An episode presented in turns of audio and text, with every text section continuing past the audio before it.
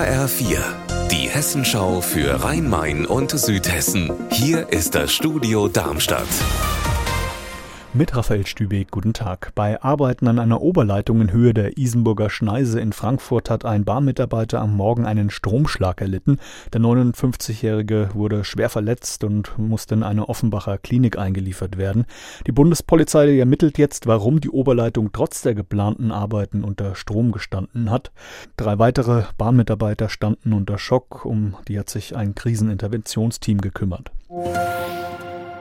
In Bad König hat am Samstag eine Katastrophenschutzübung für Aufsehen gesorgt. An der Karl-Weibrecht-Schule waren rund 200 Rettungskräfte aus dem Odenwaldkreis im Einsatz. HR-Reporterin Marie-Katrin Fromm, was für einen Ernstfall hat man denn da geprobt? Man hat eine Explosion im Chemiesaal nachgestellt, wirklich mit Knallgeräuschen, Rauch, Trümmerteilen und Verletzten. Die Feuerwehr, Sanitäter und der Katastrophenschutz sind angerückt mit Atemschutzmasken, um die Leute aus der Schule zu befreien und die Verletzten zu versorgen.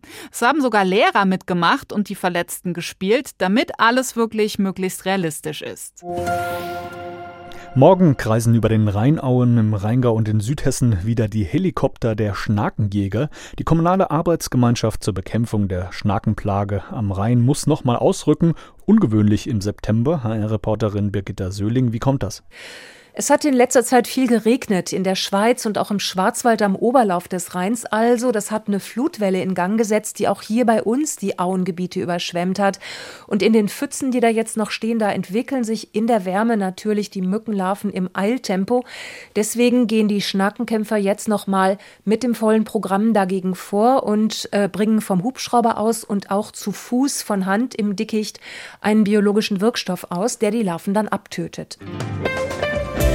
Unser Wetter in Rhein-Main und Südhessen. 26 Grad sind es aktuell in Heusenstamm im Kreis Offenbach und 25 Grad in Hain-Gründau im Main-Kinzig-Kreis. Dabei ist der Himmel am Abend und in der Nacht meist wolkenlos und die Temperaturen sinken auf Tiefstwerte von 11 Grad. Am Abend und in der Nacht ist der Himmel meist wolkenlos, stellenweise bildet sich aber Nebel und die Luft kühlt ab auf Werte zwischen 15 Grad in Biblis im Kreis Bergstraße und 11 Grad in Berfelden im Odenwald. Ihr Wetter und alles, was bei Ihnen passiert, zuverlässig in der Hessenschau für Ihre Region und auf hessenschau.de.